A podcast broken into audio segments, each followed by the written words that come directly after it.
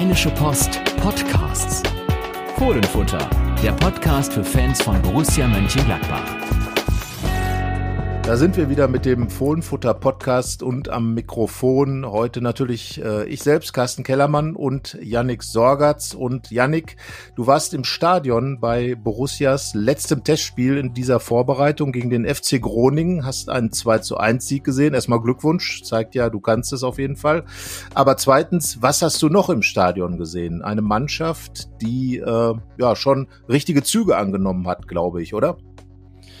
Ja, damit war ja gar nicht so zu rechnen. Wir hatten äh, vor dem Spiel noch einen Text, äh, dessen Tenor im Prinzip war, ähm, ja, also es ist das letzte Testspiel, aber keine richtige Generalprobe. Und wenn man jetzt mal überlegt, war es dann am Ende vielleicht doch eine richtige Generalprobe. Also erstmal war es äh, die große Zusammenkunft derer, die schon seit vier Wochen trainieren, mit denen, die zurück sind von der EM. Äh, Adi Hütter quasi im 5-1-5 unterwegs. Fünf, die schon seit dem 1. Juli dabei sind. Stefan Leiner, der früher zurückkam. Und dann fünf, die zum ersten Mal wieder auf dem Platz standen in einem Testspiel.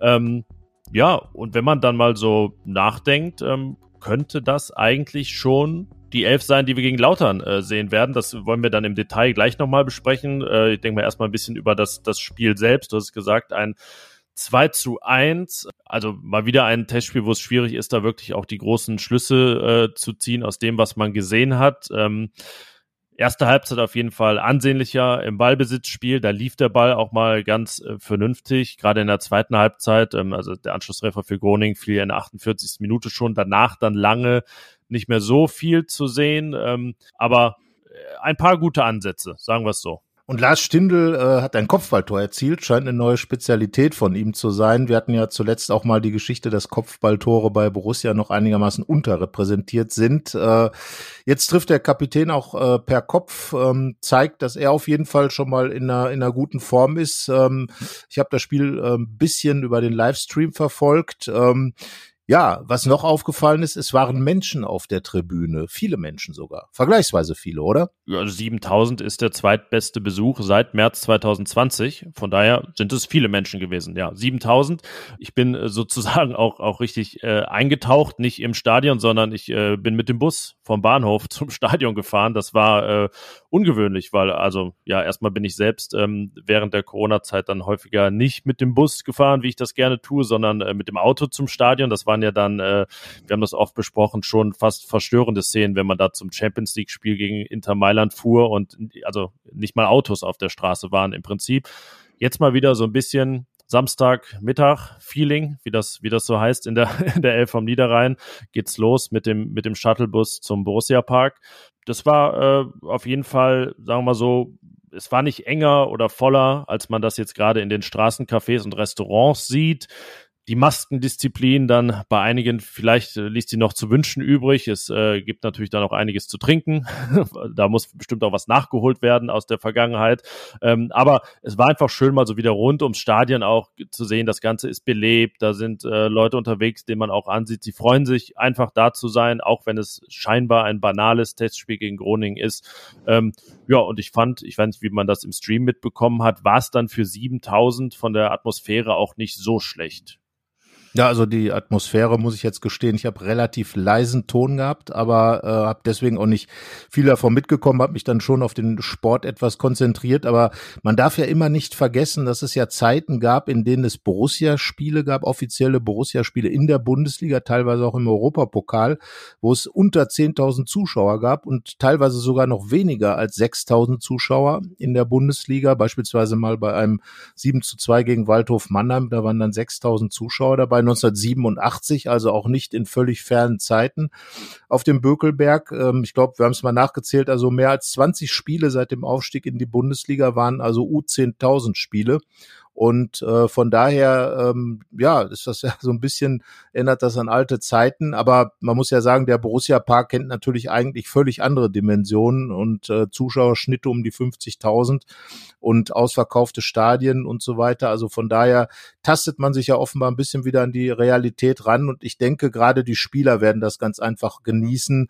Ähm, Patrick Herrmann hat ja auch sehr ähm, ausführlich mal mit uns darüber gesprochen, wie wichtig ihm für ihn das auch ist. Hannes Wolf hat es auch gesagt in seiner Gesch Kolumne, hat es geschrieben, dass er sich darauf freut, einfach mal äh, Zuschauer bei Borussia zu sehen. Er hat ja nun tatsächlich auch mitten in der Corona-Zeit als Gladbacher angefangen. Also ich glaube, ähm, dass, dass einfach die, die Spieler das genießen, wieder ein Feedback von der, von der Tribüne zu haben. Und äh, ja, ich bin gespannt, äh, wie sich das jetzt entwickelt. Ähm, das Bayern-Spiel ist dann ja in 14 Tagen, wie dann die Inzidenzwerte sind und wie viele Zuschauer dann tatsächlich rein dürfen. Ja, und wenn man sich mal an vergangene Saisoneröffnungsspiele erinnert, die waren ja häufig auch nicht die Zuschauer-Blockbuster. Da hat man dann auch mal 15 oder 20.000 gehabt gegen, ne? Du weißt, wie die Mannschaften da ließen, Valencia, Bilbao, Lazio Rom oder so, wer auch immer da dann zu Gast war. Ähm, von daher, ja, 7.000 ganz ordentlich und einfach auch mal so vom Ablauf wieder die ganze Normalität. Also ne, Mannschaftsaufstellung und äh, Elf vom Niederrhein, ähm, ja, die Seele brennt, wird weiterhin nicht gespielt, äh, wurde, wurde vom Anpfiff nicht gespielt. Also der, sag ich mal, langjährige traditionelle Ablauf und dann, äh, ja, einfach mal wieder ein äh, fröhliches Warmsingen in der, in der Sonne, lange Zeit auch gutes Wetter und das äh, hat man einfach den Zuschauern angemerkt, dass sie das auch genossen haben. Und ähm, ja, wollen wir dieses, du hast es angesprochen, das Inzidenzthema einmal eben kurz abarbeiten und da den, den Stand der Dinge, ähm, was das fürs Bayern-Spiel heißt. Da gibt's ja die Hoffnung, dass 23.000 Zuschauer da sein dürfen. Genau, also das ist der maximale Wert, der, den der Borussia Park dann hergibt, berechnet äh, anhand der ähm, Sitzplatzzahl äh, im, im Borussia Park, denn äh, Stehplätze sind nach wie vor da nicht einkalkuliert. Also man geht nicht von dieser Topsumme über 54.000 aus, sondern etwas um die 46.000 und daraus berechnet sich dann eben diese diese 23.000 Zuschauer, die dann kommen können.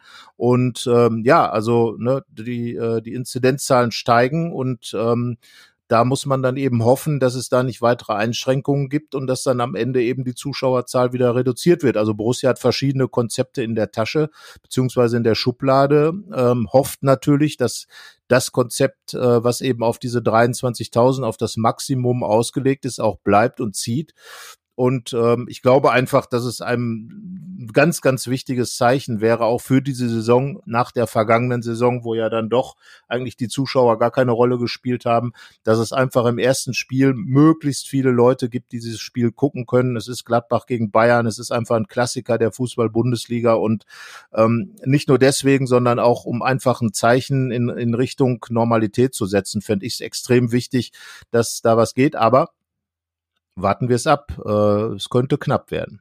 Ja, es wird, äh, wir müssen jetzt wieder sagen, wir nehmen Mo äh, Montagmorgen auf und äh, es kann natürlich sein, dass ihr die Folge auch später in der Woche noch hört, aber es läuft auf einen Krimi, ein Inzidenzkrimi hinaus, Bo ähm, nicht Borussia, sondern Mönchengladbach, jetzt geht's mal um die Stadt, nicht um den Verein, äh, liegt am Montagmorgen bei 28 und die Inzidenz darf am Mittwoch nicht über 35 liegen. Wenn sie das dann acht Tage in Folge tut, dann ähm, wird die Zuschauerzahl gegen Bayern reduziert. Andererseits, wenn sie am Mittwoch nicht über die 35 ist, weiß man, die Luft ist rein es darf alles laufen wie geplant gegen Bayern.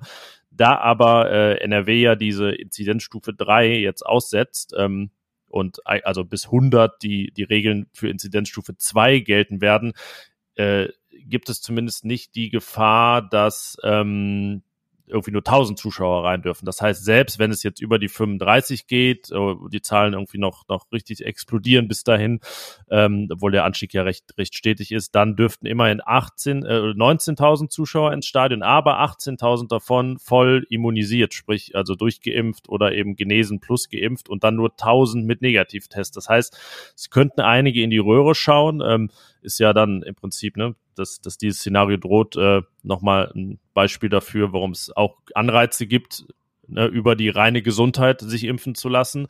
Ähm, ja, also können wir jetzt heute sagen, 19.000 werden mindestens drin sein gegen Bayern, was ja dann immer noch fast doppelt so viel ist wie das, was wir gegen Union Berlin vor einem Jahr gesehen haben. Und wenn ich, wie, ich habe es ja geschildert, was meine Eindrücke außerhalb des Stadions waren, dann auch innerhalb des Stadions, wo es wirklich sehr diszipliniert war und dann, wenn mal irgendwie die Abstände nicht so eingehalten wurden, die Ordner dann auch freundlich darauf hingewiesen haben. Finde aber schon, wenn ich das jetzt mal drei rechne, was wir da gesehen haben, dass so 23.000 in der jetzigen Zeit auch, finde ich, so dass das Limit sind. Man muss halt bedenken, ne, wie, wie voll die Züge, Busse dann inzwischen schon wieder sind. Ich bin dann auch mit dem Zug wieder zurück nach, nach Mönchengladbach, äh, nach Düsseldorf, so von, von Mönchengladbach. Und ja, es ist halt schon deutlich voller, so voll, wie es halt sonst im Alltag jetzt gerade nicht ist in der Bahn. Und ähm, ja, würde sagen, man muss sich da langsam herantasten. Und ähm, diese 23.000 wären halt schon ein Meilenstein.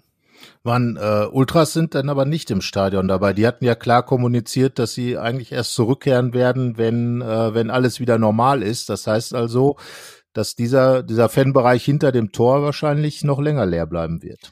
Äh, der, der war besetzt und wird auch besetzt sein, aber eben nicht von denen, die man da sonst sieht, sprich den Ultras und äh, sich ihnen nahe fühlenden Personen der Fanszene. Ja, die haben gesagt, äh, ja, alle oder keiner. Das ist ja ihr, ihr Mantra, ihr Schlagwort. Ähm, also solange es Beschränkungen gibt in irgendeiner Form, kommen sie nicht zurück ins Stadion.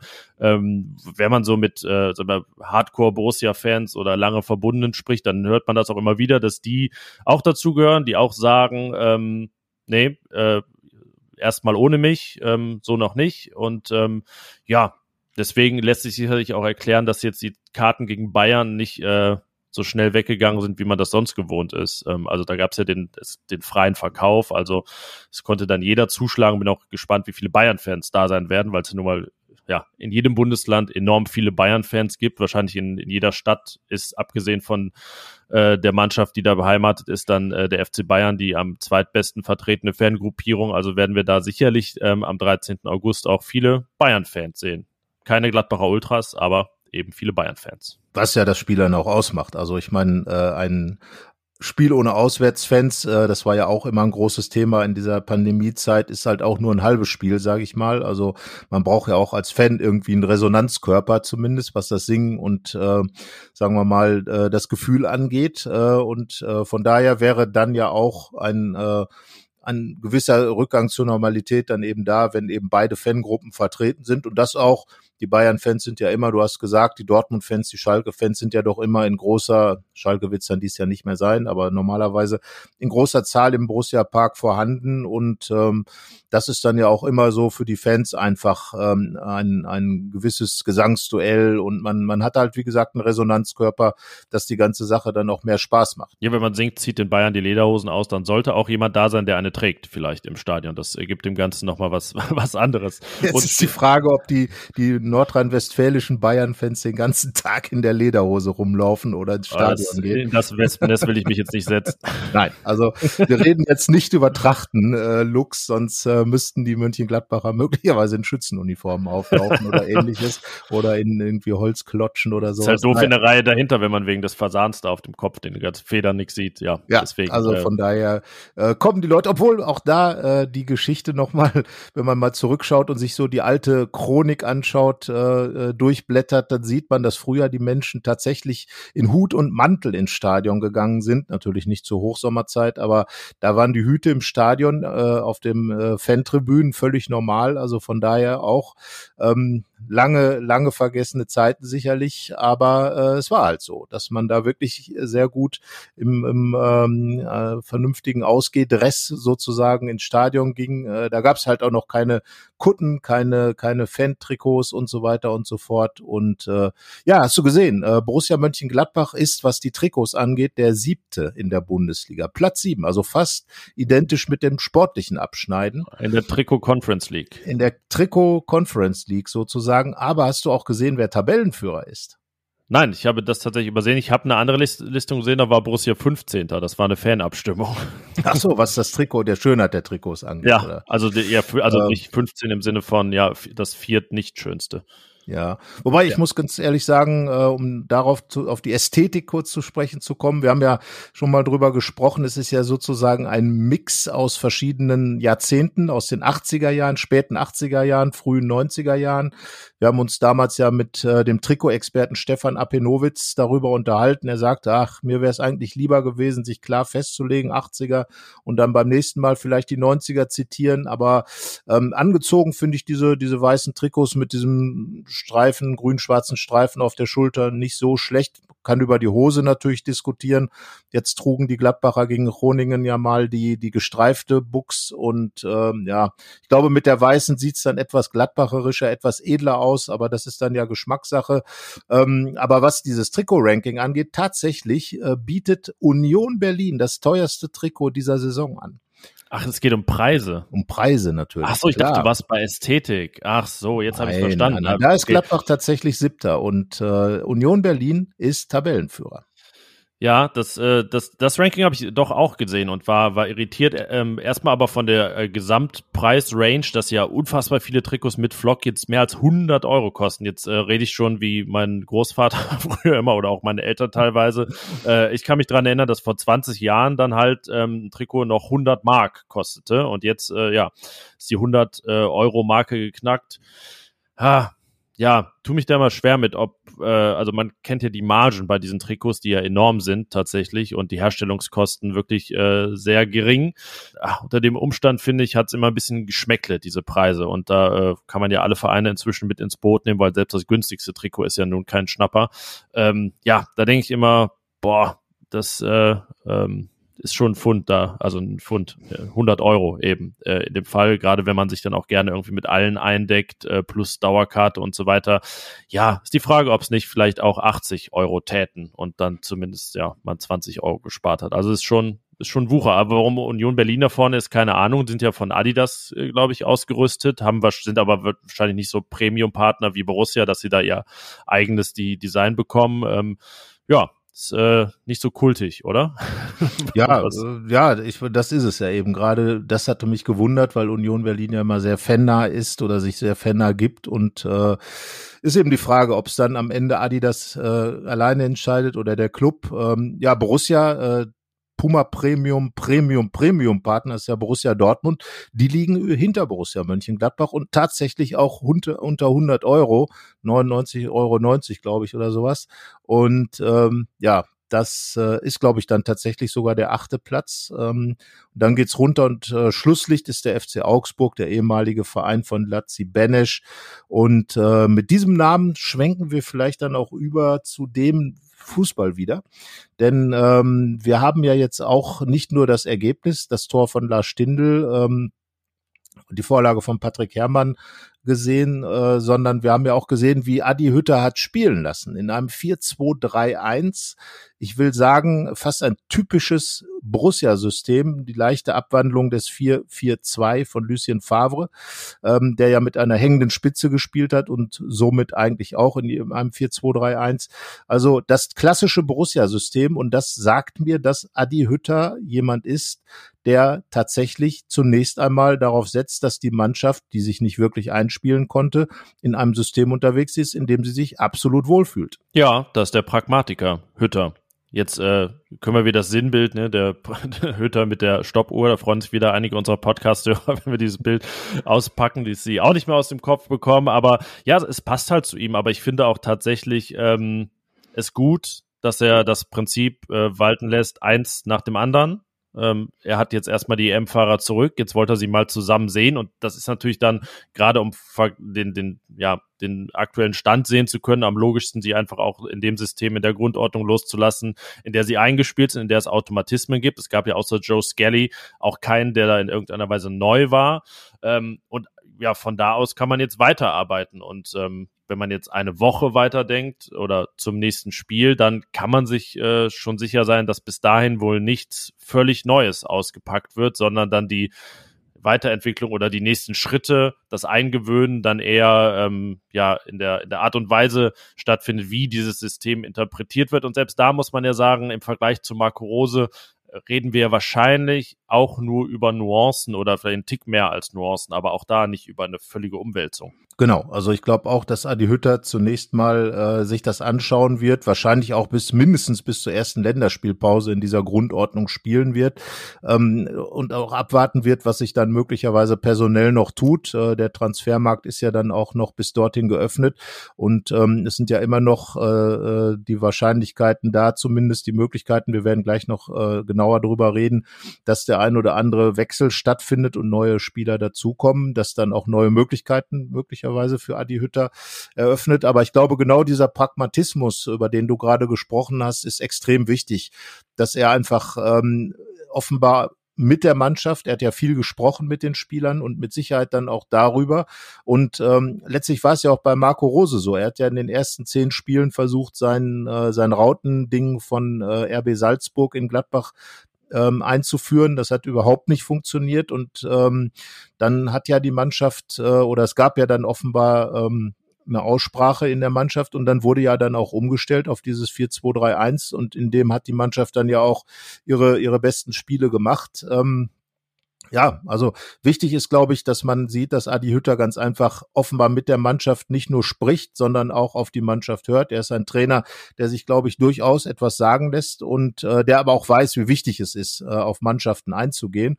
Und ähm, er ist drei Jahre hier, hat einen Vertrag über drei Jahre und da wird sich mit Sicherheit noch was tun. Aber für ihn ist wichtig, äh, jetzt einfach gut reinzukommen. Ähm, 2018, als er in Frankfurt anfing, hatte er auch eine WM im Vorfeld, sechs Spieler nicht da und da fing es ja dann doch sehr kompliziert an bei der Eintracht mit dem Pokal aus in Ulm, mit ähm, schwierigen, mit einer hohen Niederlage im Supercup gegen, gegen die Bayern. Ähm, jetzt hat er die Bayern besiegt. Also ähm, ich bin gespannt, aber ich finde den Weg, äh, wie er es angeht, richtig und das Bild mit der Stoppuhr, ich bleib dabei, ähm, das zeigt auch einfach diesen Fußballlehrer Adi Hütter, den, der der Mannschaft auch noch etwas beibringen will und äh, der einfach auch als als ähm, ja als Lehrer auf dem Platz immer wieder eingreift ähm, ins Geschehen, den den Spielern Tipps gibt. Äh, das erinnert ja wirklich an an Lucien Favre, der dann irgendwie mit dem Maßband dann zudem noch unterwegs war. Soweit ist Hütter nicht, aber ich finde es gut, wie er wie er das angeht und ich finde es auch gut, zunächst einmal das Spiel so anzugehen.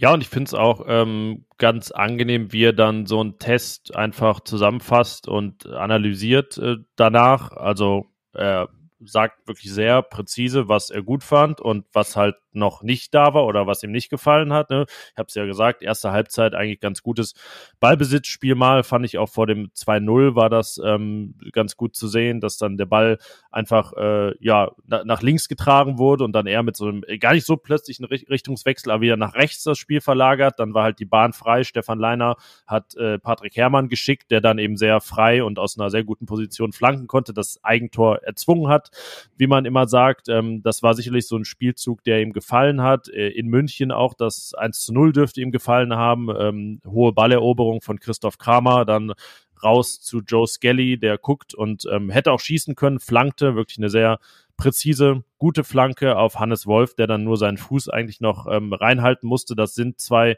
äh, Szenen gewesen, die ähm, Adi Hütter mit Sicherheit gefallen haben. Aber wie gesagt, dann sagt er auch, ja, dass irgendwie die Mannschaft äh, gerade in der zweiten Hälfte ähm, dem Ball ein bisschen zu viel hinterhergelaufen sei und dass er gerade natürlich auch in Sachen Attackieren dann irgendwann noch ein bisschen mehr von ihr sehen will. Und das, das finde ich interessant, dass er immer wieder betont, das äh, geht auch schon in Richtung Mantra bei ihm, dieses weniger Gegentore. Also dass das jetzt äh, schon von allen Zielen, die er hat, jetzt das aller, allererste ist. Äh, es ist ja auch ganz wichtig, weil das, das war ja letzten Endes das, was in der vergangenen Saison äh, wahrscheinlich Europa gekostet hat. Die, die späten, die vielen Gegentore. Äh, Borussia hat äh, die zweithöchste Gegentorzahl seit der Saison 2010, 2011, also sprich seit der Relegationssaison bekommen, hat einfach überhaupt nicht dieses gesamtmannschaftliche Verteidigen hinbekommen. Und das war ja auch das, auf das äh, Adi Hütter während des Trainingslagers insbesondere und ich denke auch jetzt in den Trainingseinheiten nach der Rückkehr und insbesondere auch jetzt, wenn, wenn dann alle Spieler da sind, äh, ganz viel Wert gelegt hat, Überzahlsituationen im Spiel wie man so schön sagt, heute gegen den Ball äh, zu schaffen, dass eben immer zwei Spieler versuchen, den gegnerischen Spieler zu attackieren, um gar keinen Spielfluss bei dem Gegner aufkommen zu lassen und umgekehrt aber auch immer, wenn dann der Ball erobert ist, Anspielstationen da sein können, um eben Gegenpressing-Situationen zu erzeugen. Aber ähm, ich glaube einfach, äh, auch da wird Adi Hütter sich genau anschauen, welches Personal habe ich zur Verfügung welche Qualitäten hat dieses Personal. Das wird natürlich auch davon abhängen, ähm, ob beispielsweise Matthias Ginter dann bleibt. Das gibt der, der Gladbacher Abwehr ja eine gewisse Konstellation. Es wäre eine andere Konstellation, wenn ein anderer Spieler da wäre. Und daraufhin wird Adi Hütter mit Sicherheit auch sein System auslegen. Und dieses 4-2-3-1 ist ja eher ein System, in dem wahrscheinlich die, die, die Viererkette etwas äh, weiter hinten steht und, und nicht schon äh, so weit nach vorne drückt, wie es bei Marco Rose dann oft der Fall war. Und da fehlte dann ja sehr, sehr oft die Absicherung, das muss man einfach sagen. Und da gab es dann eben diese, diese vielen Gegentore.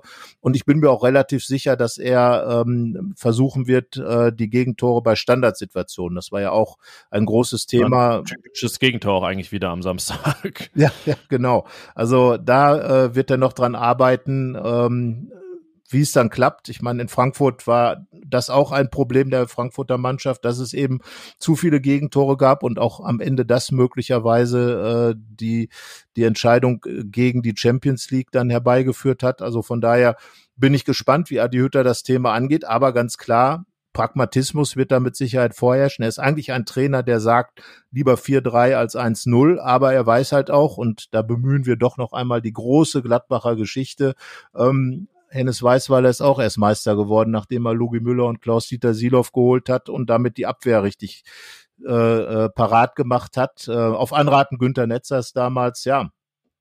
Adi Hütter äh, hat sich ja als profunder Kenner der Gladbacher Vereinsgeschichte hervorgetan. Ich bin gespannt, äh, wie er das Thema dann angeht.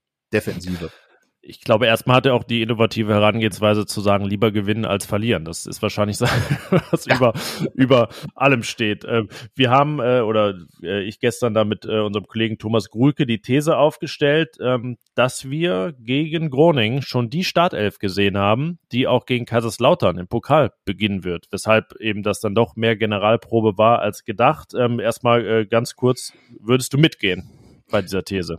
Äh, wahrscheinlich würde ich mindestens eine Änderung sehen. Ich glaube, dass in Kaiserslautern Tobias Sippel spielen wird. Ah, ja, ja, gut, ja. Gehört auch zur Startelf. Aber obwohl, obwohl sich da tatsächlich Adi Hütter noch, äh, da hat er sich noch nicht festgelegt, da hat er noch ja. äh, gezögert. Also es gibt für beides ja. äh, natürlich wichtige, äh, wichtige äh, Gründe. Also ein, zum einen, Jan Sommer hat bisher ein Testspiel gemacht äh, gegen Groningen halt. Äh, er ist natürlich in dieser Abwehrkonstellation extrem eingespielt äh, mit mit äh, Stefan Leiner, mit äh, Matze Ginter und mit äh, Nico Elvedi plus dann eben dem jungen Joe Skelly, der aber finde ich, äh, einen extrem guten Eindruck macht und äh, ja auch äh, den Kollegen Andreas Paulsen offenbar Meilen überholt hat auf der linken Seite. Er wurde rübergezogen auf die linke Seite, obwohl Andreas Paulsen da ist. Ähm, das äh, spricht ja dann schon Bände und als Ersatz für, für Benze Baini da wirklich einen guten Job macht, hat das Tor in München vorbereitet, du hast es angesprochen. Deswegen könnte ich mir vorstellen, dass eben Jan Sommer ähm, nicht unbedingt spielen muss, um sich für Bayern einzuspielen. Das wäre der Hauptgrund. Andererseits ist das natürlich das Spiel von Tobias Sippel. Tobias Sippel hat, äh, ist ein Teil des 1. FC Kaiserslautern gewesen, ist dort groß geworden, hat äh, dort fast alles erlebt, was man erleben kann, äh, ist äh, dann zu Gladbach gegangen. Und ich glaube, dass er, das ist für ihn wirklich das Spiel und äh, bin ich gespannt. Also es wird eine Entscheidung äh, für Adi Hütter, die einerseits natürlich sportliche ähm, Belange hat, andererseits aber auch viel Empathie erfordert, weil dann an Tobi Sippel zu sagen, du spielst nicht, das wird, glaube ich, eine ganze Nummer sein. Da wäre, glaube ich, ziemlich enttäuscht, der Torwart. Ähm, bin ich gespannt, wie Adi Hütter sich entscheidet. Ansonsten muss ich sagen, ähm, ich finde die Aufstellung gut. Also ich finde auch mit, mit den beiden auf dem Flügel, Patrick Herrmann und ähm, Hannes Wolf, äh, da passiert ein bisschen was. Hannes Wolf hat sicherlich gegen die Bayern das stärkere Spiel gemacht. Ähm, Lars Stindl halte ich ja ohnehin für unabkömmlich in der Mannschaft und vorne Markus Thüram, äh, Thomas Krulke hatte sich damit ja befasst. Wir haben es ja auch schon oft angesprochen. Er ist ein richtig guter Mittelstürmer, ist für mich wirklich so ein Lukaku-Typ Mittelstürmer sehr beweglich, spielerisch muss natürlich wieder ein bisschen reinkommen. Ähm, ja, und, und der Rest äh, im Mittelfeld, äh, dadurch, dass Manu Kone verletzt ist, äh, Chris Kramer und äh, Florian Neuhaus, ist ja gesetzt. Aber da sage ich jetzt mal, Florian Neuhaus, äh, gerade wo wir über das Thema Gegentore gesprochen haben, da wird Adi Hütter sicherlich noch ein paar warme Worte finden, denn äh, das war ja eine Position, über die extrem viel Gefahr in der vergangenen Saison äh, ins Gladbacher Spiel hereingetragen wurde von den Gegnern. Also da muss die Stabilität im Zentrum noch ein bisschen gestärkt werden. Und gerade gegen die Bayern, ähm, die ja gerade äh, so ein bisschen in Kritik schon geraten sind, die werden mit Sicherheit ähm, relativ heiß nach Gladbach kommen. Deswegen ist dann letztendlich Lautern die wirkliche Generalprobe. Es geht halt dann äh, noch um das Ticket für die zweite Runde im Pokal und da, äh, in, in, äh, genau, ja, um die zweite Runde im Pokal. Ähm, aber es hat eben auch diesen äh, Hauch von, von Testspiel ähm, Charakter. Jetzt hast du schon alles schön eruiert. Ich wollte ja eine knappe Antwort über, über diese Startelf haben, aber hast eigentlich schon alles gesagt, was, äh, was ich auch auf der Zunge hatte. Ähm, und wirklich auch interessant, dass Joe Skelly äh, jetzt nicht spielen wird oder wahrscheinlich spielen wird, weil er sich gegen Stefan Leiner durchgesetzt hat, sondern weil eben Rami Benzebaini hinten links vielleicht schon wieder fit ist. Aber ich glaube, da sind wir uns auch einig, dass selbst wenn Benzebaini, Player, Hofmann ähm, gesund werden diese Woche und wieder ins Training einsteigen können, dann äh, ist eigentlich kein Bedarf, die gegen Lautern reinzuschmeißen. Dann, die soll mal schön aufs Bayern-Spiel hinarbeiten, schauen, dass sie da wirklich fit sind und nicht auch noch irgendeinen äh, Rückfall erleiden. Ja, aber Joe Skelly hat es eben geschafft, Andreas Paulsen da wirklich abzukochen. Ich hatte ja Andreas Paulsen im Interview vor, ist es, ich glaube, es sind keine drei Wochen her und ähm, ja, da hat er, also er hat sich selbst versucht, sich selbstbewusst zu geben, aber es klang fast ein bisschen, als wenn er natürlich auch weiß, dass es schwierig werden wird. Und es war viel Konjunktiv dabei, viel, wir schauen dann mal, ähm, wie es aussieht. Ich gebe jetzt erstmal alles und äh, man kann oder muss jetzt halt auch schon sagen, dass alles geben und das, was er gegeben hat, anscheinend nicht reicht. Ähm, weil sonst ähm, hätte er am Samstag schon begonnen, wahrscheinlich anstelle von Joe Skelly oder überhaupt häufiger. Ähm, und so muss man sagen, ja, klarer äh, Punktsieg, klarer Sieg für äh, Joe Skelly in Sachen äh, junge Außenverteidiger, die was reißen wollen. Ja, vor allen Dingen darf man ja nicht vergessen, dass äh, Andreas Paulsen in München ja auf der Position begonnen hat und ich glaube, dass er in der Halbzeit da einiges sich hat anhören müssen, denn äh, es war echt schlecht. Äh, äh, viele einfache Bälle überspielt worden, viele einfache Situationen dem Gegner zugelassen und äh, ja, äh, das Problem, was er hat, ist ja, ähm, dass er eigentlich, als er mit dir im Konjunktiv geredet hat über seine Einsatzmöglichkeiten, eigentlich über Rami Benzebaini gesprochen hat. Nur jetzt ist natürlich der Jüngere der Neuere, der, der Joe Skelly an ihm vorbeigezogen. Und Joe Skelly war ja im Trainingslager im Pressegespräch. Der, der ist einfach äh, ein ganz aufgeweckter junger Kerl. Der ist selbstbewusst, aber gesund selbstbewusst. Ähm, und er hat natürlich eine ganz große körperliche Fitness äh, oder, oder Qualität. Er ist einfach einer, der schon dagegenhalten kann, auch mit seinen 18 Jahren. Und er hat natürlich auch schon viel Erfahrung in der MLS, in der amerikanischen Profiliga gesammelt, hat dort viele Spiele gemacht und das merkt man ihm jetzt an. Er ist dann noch mal ein bisschen durch das Stahlbad Regionalliga gegangen in Gladbach und ähm, ja, er scheint also absolut bereit zu sein. Hat, wie gesagt, auch seine Qualitäten nach vorne schon gezeigt in München und da wird sich die Spreu dann vom Weizen getrennt haben für Adi Hütter. Und deswegen auch ähm, bleibe ich dabei. Ja, genau so könnten diese elf dann auch, ähm, wie du es gesagt hast, gegen Kaisers, in Kaiserslautern spielen. Aber es ist ein verdammt fieses Pokalspiel. Das muss man mal sagen. Einspielen-Modus, ähm, Testspielmodus und dann auf dem Betze in Kaiserslautern. Die werden richtig heiß sein. Für die ist das das Spiel des Jahres. Und äh, ja, wie gesagt, 2018, Adi Hütter hat's gemerkt. Sowas kann auch in die Buchs gehen. Ja, und selbst, ähm, es ist ja ist immer witzig, also ich muss jetzt äh, dran denken, ähnlich, also schwere Pokalspiele, fiel mir gerade St. Pauli ein, 2015, das Borussia, ich meine, es war 4-1 am Ende gewonnen 4 hat. 4-2. Doppelpack Lars Stindl von der Sechserposition aus. 4-2 was? Zwei Gegentore bekommen? Ja, klar. Wir gucken gleich mal nach. Wir schauen mal, wer ergebnislich reißt. Aber auf jeden schau, Fall. Schau parallel. Ja, du warst da, oder? Nee, nee, nee, war ich noch nicht mal. Aber Lars Stindl, kann ich mich erinnern, Doppelpack geschafft und äh, das tatsächlich von der Sechserposition aus, das muss man ja, sich vorstellen. Noch, oh, oh, oh, oh, oh. 4 zu 1. Oh, okay, 4 zu 1. Oh, oh. Ist egal, 4 zu 1. Glückwunsch, du, Ergebnis ja ich, ich schlecht. Aber fehlt aber der Doppelpack von Lars Stindl, der, äh, der war vorhanden und äh, ja, danach war es ja total seltsam. Da wusste plötzlich Lucien Favre nicht mehr, was er mit Lars Stindl machen sollte. Ja. Der wechselte dann von äh, da nach vorne, dann auf die Seite und irgendwie, irgendwie hat's da nicht gepasst und ähm, ja, dann hat sich das ja, ja auch ergeben. Aber bei, bei dem, was ich sagen wollte, also dass ja dieser sehr souveräne und wirklich gute Pokalsieg ja dann dafür gesorgt hat, dass Borussia sechs Spiele in Folge verlor. Also das ist dann äh, die Aussagekraft äh, so eines Pokalspiels häufig auch begrenzt. Ähm, äh, ich kann mich daran erinnern, vor jetzt dann acht Jahren gegen Darmstadt in der ersten Runde ausgeschieden, aber dann wurde es eine 33 Punkte Hinrunde.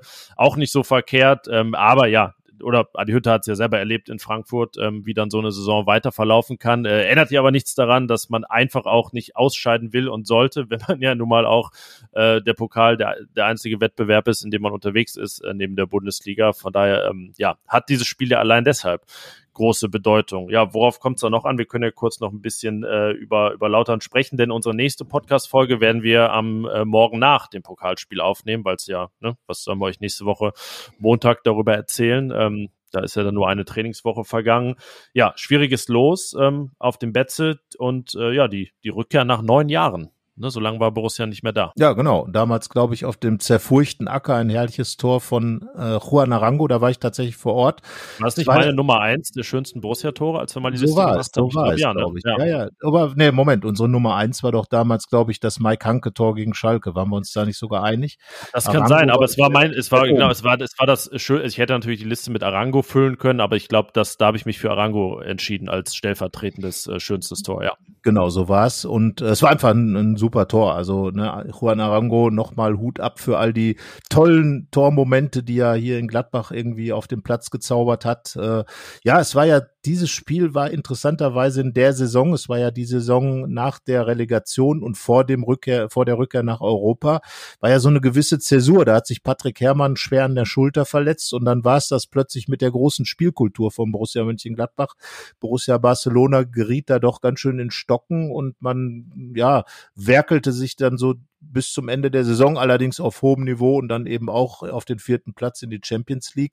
Aber das war eben dieses, dieses Spiel in Kaiserslautern, äh, tolles Tor und ähm, ja, ähm, wenn es wieder so ausgeht, werden die Gladbacher, glaube ich, froh, weil ich glaube, es wäre fast schon eine kleine Katastrophe. Also Adi Hütter hat auch ganz klar gesagt, wir sind der Bundesligist, wir ähm, haben die Ambition Richtung Europa und da musst du einfach beim Drittligisten. Ich meine, das ist ja, das muss man sich ja wirklich immer wieder auf der Zunge zergehen lassen, dass ein Verein wie der erste FC Kaiserslautern so abgestürzt ist aus diversesten Gründen, dass er wirklich jetzt in der dritten Liga äh, da vor sich hin dümpelt. Ein ehemaliger Meister, eine Mannschaft, die im Europapokal für Furore gesorgt hat, die wirklich äh, ein, ein Sinnbild auch des deutschen Fußballs war. Damals der höchste Berg des deutschen Fußballs, der Betzenberg. Ich weiß gar nicht, ob der Bökelberg tatsächlich höher war, keine Ahnung, aber äh, ja, der, der Betze ist immer ein wirklichen Berg. Ist der, ist, genau, er ist wirklich ein Berg. Der andere ist ja nur ein Berg, der von W.A. Hurtmanns, einem unserer Vorgänger bei der Rheinischen Post, äh, damals sogar auch erfunden wurde, wegen der Bökelstraße. Auf jeden Fall äh, krass, dass so ein Verein äh, so abgestürzt ist und das sind ja auch immer wieder Dinge, wo man sagen muss, äh, dass man das, was aus Borussia Mönchengladbach geworden ist, die auch ihre Probleme hatte, die auch letzter in der zweiten Liga war 1999 nach drei Spieltagen ähm, und, und dann dahin zurückgekehrt ist, wo sie eigentlich in den 80er, in den 70er Jahren sowieso immer gewesen ist. Ähm, auch das belegt nochmal äh, diese, diese Leistung, die da eben äh, gebracht wurde, wenn man sich andere Traditionsvereine anschaut und insbesondere auch Kaiserslautern. Ja, äh, nehmen wir nur die Saison 10, 11, also Lautern ist ja 11, 12 dann abgestiegen. 10, 11 war Lautern siebter als Borussia in der Relegation landet. Das ist zehn Jahre her und jetzt äh, sind sie Drittligist. Ich, nicht so doll gestartet auch. Ähm, die muss man mal gucken. Ich meine, sie haben gespielt gegen Meppen, oder? Am Wochenende. Ja, genau. 0-1 in Meppen verloren. Ähm, ja, haben einen Punkt aus zwei Spielen, Platz 15. Ähm, nicht so doll. Also äh, ja, ist ja, glaube ich, in Lautern auch schnell, dass dann äh, nicht der Baum, sondern der Betze brennt. Ähm, das war früher, hieß es immer, da ist äh, für die Gegner nichts zu holen. Jetzt ähm, ja, brennt er dann, ähm, weil einfach immer viel äh, Negatives los ist, sagen wir es so. Ähm, ja, also unstrittig ist, ist ja auch einfach egal. Also es gibt halt schwere Pokallose in der ersten Runde, wo man sich strecken muss und ein bisschen mehr konzentrieren. Es gibt Lose wie gegen Hastedt und Oberneuland, wo man sagen muss, ja, da geht's wirklich nur um die Höhe und es ist eigentlich, wenn Borussia nicht irgendwas macht, was ganz unlauter ist, fast ausgeschlossen, dass sie verliert.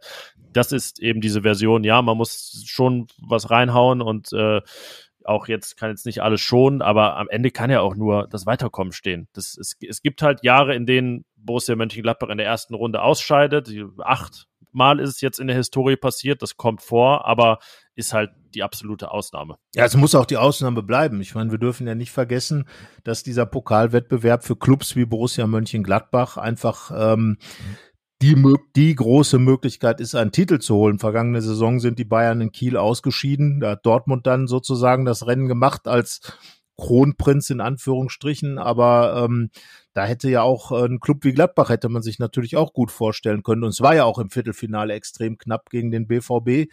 Ähm, und da sollte man definitiv nichts herschenken. Und ähm, ich glaube, es wäre schon auch für die Saison, für den Start von Adi Hütter ähm, deutlich besser, wenn man da nicht gleich mit einer Pleite startet. Denn ähm, du hast es zwar gesagt, ähm, auch nach solchen Pleiten kann natürlich eine Saison noch besonders gut werden, aber es kann natürlich auch sein, und wenn man dann das Startprogramm der Bundesliga für Gladbach mit einbezieht, dann kann das auch ein ganz schlechtes oben sein. Ich meine, gegen die Bayern, dann die Auswärtsspiele in Leverkusen, in Wolfsburg, bei Union Berlin. Äh, das sind natürlich auch, ähm, am sechsten Spieltag kommt dann Borussia Dortmund. Ähm, das sind natürlich auch Dinge, äh, die dann auch richtig schief gehen können, wenn man mit so einem Negativerlebnis in die Saison geht. Also von daher, äh, ja, es gibt eigentlich keine Alternative zum Sieg, aber das hat Adi Hütte auch ganz klar gesagt. Nochmal, wir sind der Bundesligist äh, und spielen beim Drittligisten, da muss man über nichts reden. Ähm, ist auch der richtige Ansatz. Also ähm, gibt ja Trainer, die den Gegner dann immer relativ groß reden. Ähm, er wird seiner Mannschaft klar sagen, lautern, Vorsicht, aber weiterkommen. Ja, das ist das einzige Wort eigentlich, mit dem man das Ganze über- und unterschreiben kann. Äh, so viel also zum DFB-Pokal. Jetzt haben wir noch unseren üblichen letzten Tagesordnungspunkt. Ähm, es ist der Transfermarkt und ich würde sagen, es ist, äh, wenn es bei den Corona-Zahlen so wäre, würden sich alle freuen. Die Gerüchte-Inzidenz ist rückläufig. Ja, äh, ich wundere mich ja. Äh, Pacho, der William Pacho, der Verteidiger aus Ecuador, war ja eigentlich schon hier. Also er ist ja bei seinem Verein verabschiedet worden. Wir wissen jetzt nicht, wohin. Zuletzt war er bei ähm, seiner Großmutter in Ecuador, wie man bei Instagram sah. So ja, ich ver vermute, die Vereinsverabschiedung wird nicht das eingeleitet haben. Ja, glaubst du, dass der noch kommt? Ich weiß es nicht. Also gefühlsmäßig. Ja, ich, also wenn jetzt nicht auf der Zielgeraden irgendwas gescheitert ist, äh, deutet das schon alles darauf hin. Was sie jetzt gerade nicht wissen, ist, woran es noch hakt. Ähm, ist auch äh, schwer rauszufinden, aber ähm, ja, weil er ja auch einfach das Transfervolumen da jetzt nicht in der Kategorie ist, das haben wir ja letztes Mal schon besprochen, wie sich das äh, stemmen ließe. Äh, jetzt habe ich gesagt, die Gerüchte-Inzidenz ist niedriger geworden, stimmt auch. Es ist ruhiger geworden um Romain Fèvre und so weiter, ähm, der da schon auch fast also gefühlt da war äh, von Start Brest. Aber es äh, ist ein neuer Name ins Netz gegangen und durchs Netz geschwört, oh. nämlich ein äh, junger Mann namens Luca, gleichnamig äh, wie das Netz, nämlich Luca Netz äh, von Hertha BSC. Ähm, der, naja, ich weiß nicht, ob er der neue Pacho wird, aber es äh, jetzt dann auch sind ein paar Tage vergangen, in denen nichts passiert ist, aber bei dem äh, immerhin Hertha-Geschäftsführer, Sportvorstand Freddy Bobic schon gesagt hat, es wird wohl darauf hinauslaufen, dass er den Verein verlässt. Ein 18-jähriger Linksverteidiger. Das ist äh, für Andreas Paulsen die nächste schlechte Nachricht. Ja, ich glaube definitiv. Also äh, da scheint dann Max Eberl oder Adi Hütter, Max Eberl Handlungsbedarf zu sehen. Bei solchen Talenten ist natürlich auch immer klar, wenn da ein Fenster aufgeht, die vielleicht zu bekommen. Er gilt ja halt als, als eines der größten Talente Deutschlands. Und äh, wenn wir uns mal an die Europameisterschaft erinnern, sind natürlich Außenverteidiger auf beiden Seiten äh, im Moment ein gefragtes Gut. Und äh, wenn dann da so ein junger Kerl äh, möglicherweise gerade zu haben ist, dann ist Max Eberl natürlich der Erste, der in der Reihe steht und zugreift. Ähm, finde ich auch gut. Äh, ich finde es gut, wenn dann diese Top-Talente geholt werden. Zeigt aber auch, dass es offenbar im eigenen Stall keinen gibt den man auf dieser Position äh, so gut anschaut, weil Joe Skelly ist ja jetzt auch ein eingekauftes Top-Talent. Ähm, muss man, muss man ja ganz klar sagen. Und äh, Andreas Paulsen war das ja auch, darf man nicht vergessen. Er ist für vier Millionen Euro. Ich glaube, das ist auch ungefähr der Betrag, der jetzt den Luca Netz kosten würde. Weshalb das kein horrender oder ähm, völlig neuer Betrag ist für Netz. Also ist äh, das, das marktüblich, würde man Genau, also ähm, und bei, Lu äh, bei Andreas Paulsen ist es halt, hat es halt nicht funktioniert. Wenn man jetzt Luca Netz holt, äh, ist klar, dass für Andreas Paulsen möglicherweise äh, hier nicht mehr viel zu, zu tun ist in Mönchengladbach, dann ist das äh, Thema halt abgeschlossen. Dann ist offenbar die Vorbereitung für ihn richtig mies gelaufen. Und ja, ähm, es ist natürlich immer gut, wenn man äh, auch innerhalb der Bundesliga äh, ein Top-Talent für sich gewinnt. Das ist ja auch immer ein Zeichen. Hertha gilt jetzt so als der aufstrebende Club Max Eberl hat ja auch immer schon gesagt, ja, muss man schauen, die würde ich schon in die Phalanx derer einsortieren, die mittelfristig mit uns um die Europaplätze spielen und denen dann gerade in dieser Aufbruchsstimmung so ein Talent wegzuziehen, spricht eben für Gladbach, ist auch eine gewisse Art von Positionierung, dass man eben den anderen zeigt, so, hier, wir sind Borussia Mönchengladbach und die Top-Talente, die sind gerne bei uns und kommen auch zu uns und nicht bei euch. Von daher ähm, auf mehreren Ebenen, glaube ich, ein gutes Zeichen, dass da gesetzt würde, wenn dann Luca Netz eben tatsächlich Borusse werden würde und ähm, ja, wie gesagt, ähm, dann der nächste Versuch mit einem Top-Talent, äh, ähm, Paulsen, Julio Villalba hat nicht funktioniert. Äh, auch der hat ja schon über eine Million gekostet, als er gekommen ist. Ähm, es ist immer so ein bisschen Trial and Error. Bei Joe Skelly hat man im Moment einen guten Eindruck. Und äh, ja, wenn dann Luca Netz noch dazu kommt, dann hätte man aber, äh, sagen wir mal, ein prominentes jugendliches Backup äh, auf beiden Seiten hinter Stefan Leiner und Rami Benzebaini mit Skelly und Netz. Hm. Teenage Wingback im Prinzip. Sozusagen. bei Borussia, nicht Teenage Dirtbag, sondern eben Teenage äh, Wingback. Ähm, Luca Netz äh, wäre ja auch mit einer gewissen Weitsicht verbunden. Ich meine, um Rami Benzebaini, Stichwort Gerüchte, Inzidenz rückläufig, ist es ja auch ruhiger geworden, was uns jetzt äh, insofern nicht wundert, weil wir immer gesagt haben, das ist nach Markus Thuram eigentlich der unverkäuflichste, weil er so eben nicht zu ersetzen ist und sich da wirklich die Interessenten richtig hätten strecken müssen, ähm, was bei der AS Rom, wo man jetzt auch nichts mehr von gehört hat, ähm, nicht zu erwarten war, weil die eigentlich, die haben einfach auch kein Geld. Ähm, von daher gehen wir jetzt mal davon aus, Rami Benzebaini bleibt in Gladbach, aber Vertrag bis 2023, vielleicht nur noch ein Jahr. Und da wäre es natürlich optimal, so ein Mann, äh, so einen jungen Mann wie Luca Netz, der natürlich auch keine Eingewöhnungszeit in Deutschland jetzt benötig, benötigen würde, den aufzubauen, aktuell sieht man ja, die Chancen wird es schon geben, weil Rami Benzibaini eben durchaus verletzungsanfällig ist. Ähm, ja, deswegen, wenn das klappt, wäre das äh, eine gute Nummer. Aber sie ist wie alles andere, Stand jetzt, Montagmorgen, noch nicht durch. Ja, und wenn du, du hast gerade gesagt, wenn man sich dann mal äh, aufschreibt, wen, wen Borussia dann da schon hat, äh, dann hat man zumindest so für die beiden, so für die äh, Außenbahnen und das Zentrum, wir sprechen da auch über, über Manu Kene, ähm, äh, drei ganz junge Leute, die dann möglicherweise auch ein Teil der Borussia der Zukunft sein werden. Ähm, sind ja auch einige Spieler dabei. Ähm, Chris Kramer ist über 30, Lars Stindl ist, äh, ist drei, wird 33 im August äh, und ähm, so weiter da, hat man dann auf jeden Fall schon ein paar junge Spieler, die dann für die Zukunft parat stehen, ähm, die sich jetzt schon in der Saison mit kurz mit einigen Einsätzen beweisen können und man weiß es ja nicht.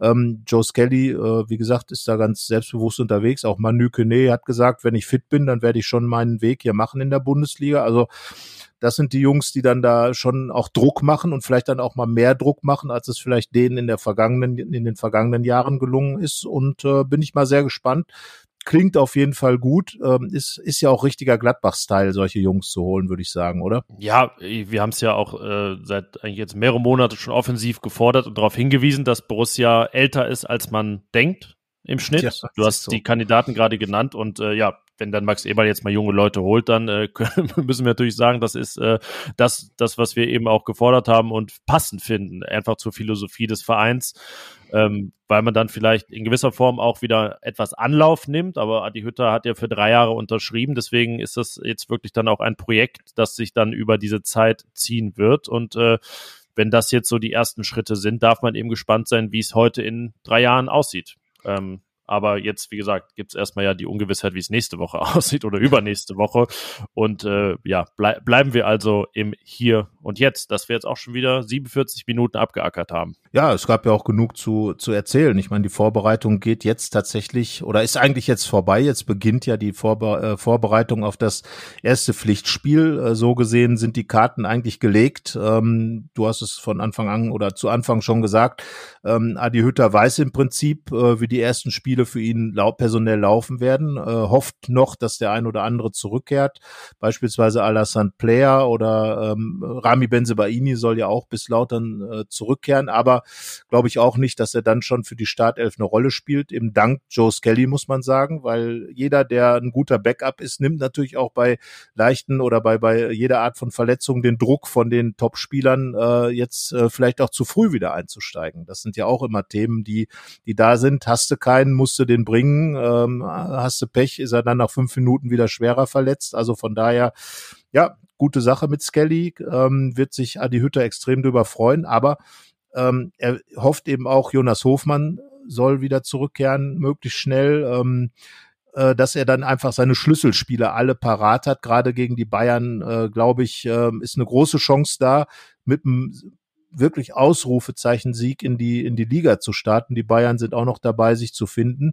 Aber da muss man dann schon, glaube ich, das Top-Personal auf den Platz bringen. Und äh, da ist Hütter dann ja offenbar gute Hoffnung. Ich weiß es nicht. Das Knie von, von Alassane Player äh, klang jetzt nicht nach ganz schneller Rückkehr, aber Wer weiß. Ja, zumindest in der Riege derer, die vielleicht in dieser Woche wieder ins Training einsteigen. Das ist ja schon äh, etwas mehr, als man vermutet hätte. So, wir nähern uns der 50-Minuten-Marke und erstmal äh, hoffe ich jetzt, äh, ich weiß nicht, ob es euch aufgefallen ist und ihr es direkt gemerkt habt, wir wissen es jetzt gerade auch noch nicht, ob man es merkt, wir haben neue Mikrofone. Vielleicht äh, haben wir schon mal jetzt auch was investiert und uns auf dem, uns auf dem Transfermarkt für Podcast-Equipment verstärkt. Ähm, ja, ich hoffe, der Qualität äh, kommt es zugute. Ähm, ja, inhaltlich haben wir jetzt nicht viel verändert, bleiben auch bei unseren Leisten, was nämlich bedeutet, dass wir jetzt noch einen Tipp abgeben müssen fürs Lautern-Spiel, weil wir ja erst nach dem Spiel aufnehmen. Das ist richtig. Ja, da tippe ich doch mal 3 zu 1 für Gladbach. Das, das, ist, das ist ja Quatsch. Jetzt wollte auch 3-1 sagen. Ja, dann sag's doch. Ja. Nee, nee, geht jetzt nicht. Nein, ich sag es, äh, Hütter setzt sein erstes Ziel um und es gibt auch im ersten Pflichtspiel 1 zu 0. Ähm, bei der Differenz sind wir uns einig. Ich sag 2 zu 0. Also ja, viel Variation können wir euch nicht bieten. Wir sind beide davon überzeugt, Borussia zieht ohne ganz, ganz große Probleme in die zweite Runde ein, muss sich aber schon ein bisschen strecken und anstrengen. Ja, und äh, ich glaube, alles andere wäre jetzt auch ein bisschen seltsam gewesen, wenn wir jetzt gesagt hätten, nö, die fliegen da raus. also wir ja, wollen ja auch. Wenn du es glaubst, ist ja okay. Dann ja, ich glaube es schon nicht. sagen. Nein, ich glaube es nicht. Also ich glaube schon, dass, äh, dass Adi Hütter da alles dran setzen wird und, und eben auch äh, die Spieler alles dran setzen werden, äh, diese Pokalrunde möglichst weit zu kommen. Hängt natürlich immer vom Losglück ab, aber gleich in eine neue Zeitrechnung dann so zu starten, das wird sich keiner, dieses Blöße will sich keiner geben. Möglichkeit besteht, aber Gladbach gewinnt und äh, ich bin mir auch relativ sicher, dass Lars Stindl da wieder ein Tor schießen wird, weil ich glaube, dass er wirklich ein ganz extrem wichtiger Vorkämpfer in dieser, in dieser Saison sein wird und äh, hat jetzt auch gegen Groningen das 1 zu 0 gemacht. Ja, da äh, sage ich jetzt einfach mal, von den drei Toren, die es ja meiner Ansicht nach gibt, schießt eins Lars Stindl. Wunderbar. Krass, das, oder? Äh, ich werde dich nächste Woche dran messen, ja. wie immer. Genau, wie bei dem 4-2 gegen St. Pauli. wie beim 4-2 gegen St. Pauli, genau. Freuen wir uns, freuen wir uns, äh, uns dann über das 3-2. Genau. ja, dann äh, bleibt dir noch ein Wunsch äh, übrig. Ich äh, kann mir denken, was es ist. Ein Wunsch? Nein, nee, du, äh, du nicht dir was wünschen, sondern ähm, allen Beobachtern des Spiels. Ach so, ein sportverbundenes Vergnügen, das darf man jetzt ja tatsächlich wieder sagen. Denn wenn die Pflichtspiele wieder losgehen, dann ist ja auch wieder so die Normalität. Borussia Mönchengladbach spielt eine ganz normale Bundesliga-Saison und ich glaube sogar, sie wird relativ häufig, obwohl es ja schon dieses seltsame Spiel gegen Bielefeld Sonntagabend gibt, ähm, vielleicht auch Samstag 15.30 Uhr spielen. Mal schauen. Ähm, also ich glaube, dass sich die Fans jetzt auch so ein bisschen drauf freuen auf die Saison. Ja, sollten sie auch. Warum nicht? Genau. In dem Sinne hören wir uns nächste Woche. Bis dahin. Bis dahin. Ciao. Mehr bei uns im Netz www.rp-online.de